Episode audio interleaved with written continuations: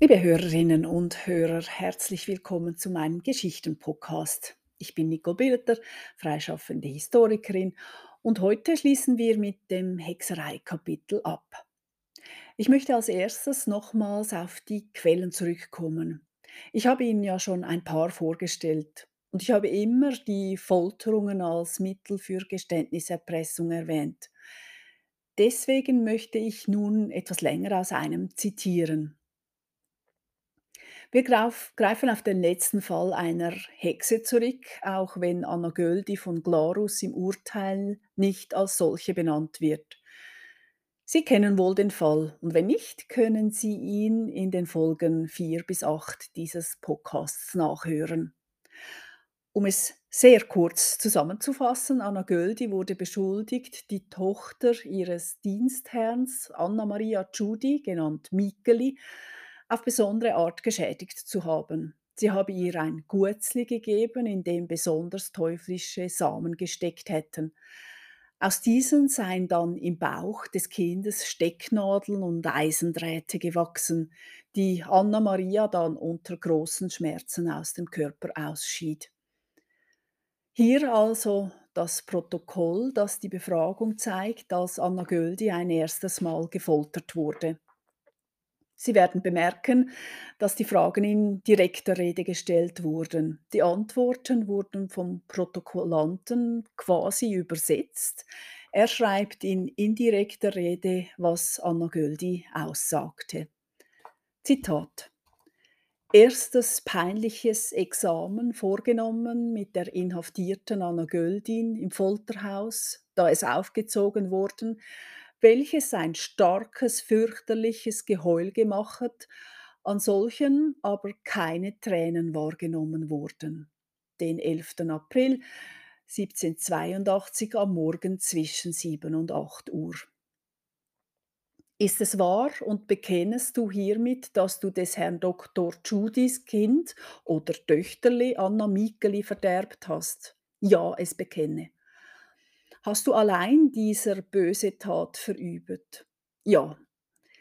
Ist auch jemand anders der zugegen gewesen, da du diese Tat verübet hast? Nein. Hast du jemand vorher geoffenbaret, dass du diese Tat verüben wolltest? Nein. Hast du auch jemand nach der Tat solches eröffnet? Nein. Auf was Art und Weise hast du das Kind verderbt oder was hast du dazu gebraucht und wie hast du solches gemacht?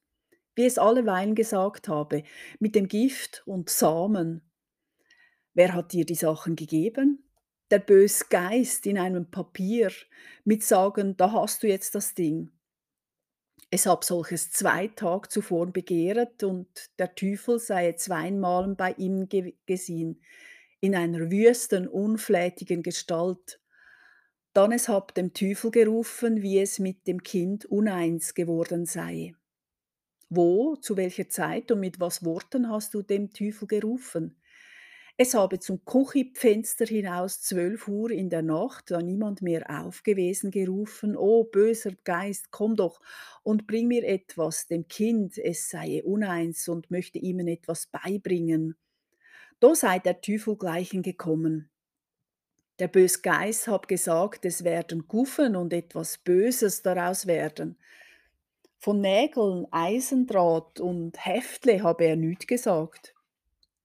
Der Teufel sei beider Male in der Küche außen um zwölf Uhr in der Nacht zu ihm gekommen. Es habe nicht gesehen, wo der Bösgeist hineingekommen. Und er könne zu jedem Loch innen. Warum hast du den bösen Geist dann gerufen? Dass es so unglücklich gsin sei. Zitat Ende. Wir sehen, wie der Protokollant vermerkte, dass Anna Göldi bei der Folter keine Tränen vergoss. Ein klares Zeichen einer Hexe, die ja nicht weinen kann, wie man wusste. Uns fällt auf, wie kurz Anna Göldi zunächst antwortete. Sie hing ja mit ausgekugelten Schultergelenken an einem Seil. Danach sind ihre Antworten etwas länger, aber wir ahnen schon, dass sie einfach wiederholte, was in vorigen Befragungen schon gefragt wurde und wie sie wohl einfach Sachen erfand. Solcher Art sind die meisten Protokolle, die wir nachlesen können. Das Kind Anna Maria Tschudi war sicherlich durch ihr Umfeld gezwungen, die abstrusesten Geschichten zu erzählen. Sie litt offensichtliche Schmerzen, ob eingebildet oder nicht. Sie gehört damit nicht zur Kategorie Kinderhexen, aber zur wichtigsten Anklägerin ihrer Magd. Im Umfeld von Hexerei waren Kinder zunächst Opfer, denn immer ging der Glaube um, an den Hexensabbat würden Kleinkinder getötet und verspeist oder in sogenannte Hexensalben, mit denen man fliegen konnte, verarbeitet. Es gibt zahlreiche Bilder von Hexeneltern, die ihre Kinder dem Teufel anbieten und damit opfern. Andererseits wusste man auch immer, dass Hexerei vererbbar ist, beziehungsweise dass Hexen ihre Nachkommen anleiten. Durch Geständnisse zeigten sich solche Verbindungen. Dazu kommt, dass in der damaligen Juristerei Kinder als Rechtswesen keinen Schutz genossen. Im Grunde ging man davon aus, dass Kinder so ab sechs, sieben Jahren kleine Erwachsene seien, mit allen Konsequenzen. Kinder konnten für die Rechtsfindung auch gefoltert werden, das war nicht selten, und sie wurden auch zum Tode verurteilt. In dieser Beziehung gab es hin und wieder das Phänomen einer sogenannten heimlichen Hinrichtung. Das Kind wurde dann nicht vor aller Leute zu Tode gebracht, sondern heimlich im Kerker erdrosselt. Damit wurde ihm größeres Leid erspart, es wurde nicht vorgeführt und musste nicht lange Angst haben. Es sollte rasch vorüber sein. Allerdings zeigen diese heimlichen Hinrichtungen natürlich, dass es den beteiligten Erwachsenen offenbar schon nicht so geheuer war, diese kleinen Menschen zu töten. In Hexenprozessen dienten Kinder auch als Belastungszeugen und sehr häufig belasteten sie sich dann schlussendlich auch selber, das kann man sich gut vorstellen. Wie sollten sie Suggestivfragen auch durchschauen? Und Kinder glauben ja auch heutzutage recht schnell, was man ihnen erzählt. Da werden sie damals auch Hexereien wiederholt haben.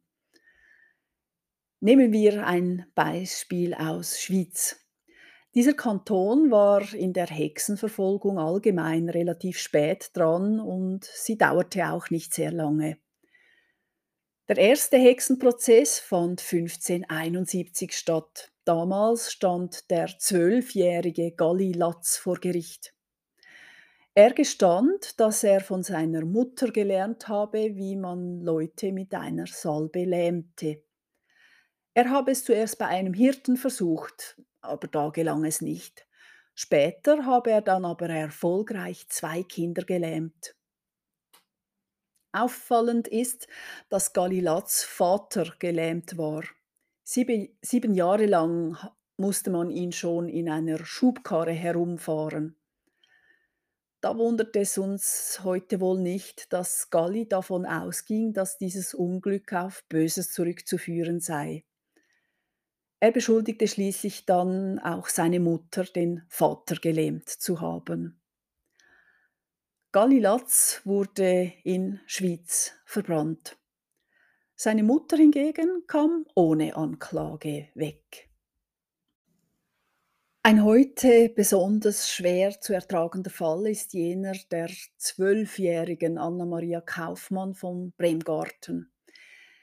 Sie gestand 1668, dass sie mit neun allein als armes Kind durch die Welt ging und in Luzern dann bei einer fremden Frau übernachtet habe.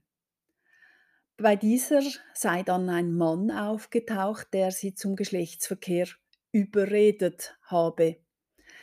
In dieser Vergewaltigung sah das Mädchen nicht überraschend den Teufel als Urheber.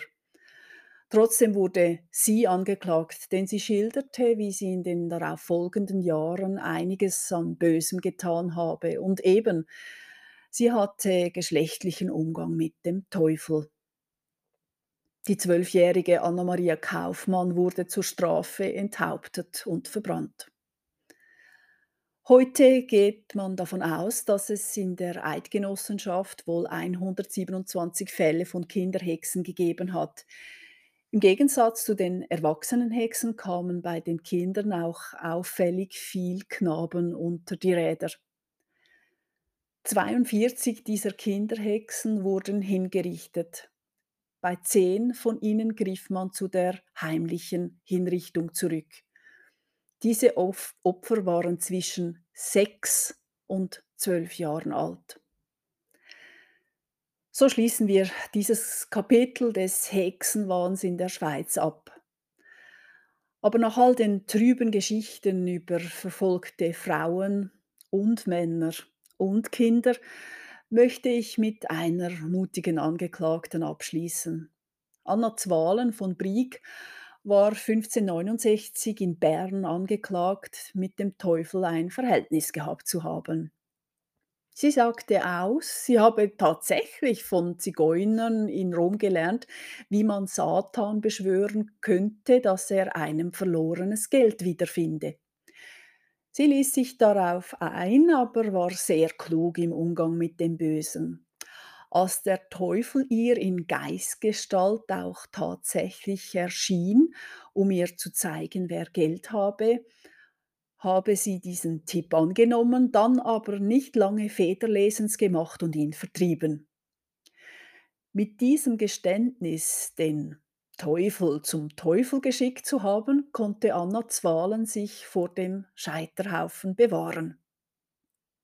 Ich bedanke mich für Ihr Zuhören. Auf Wiederhören.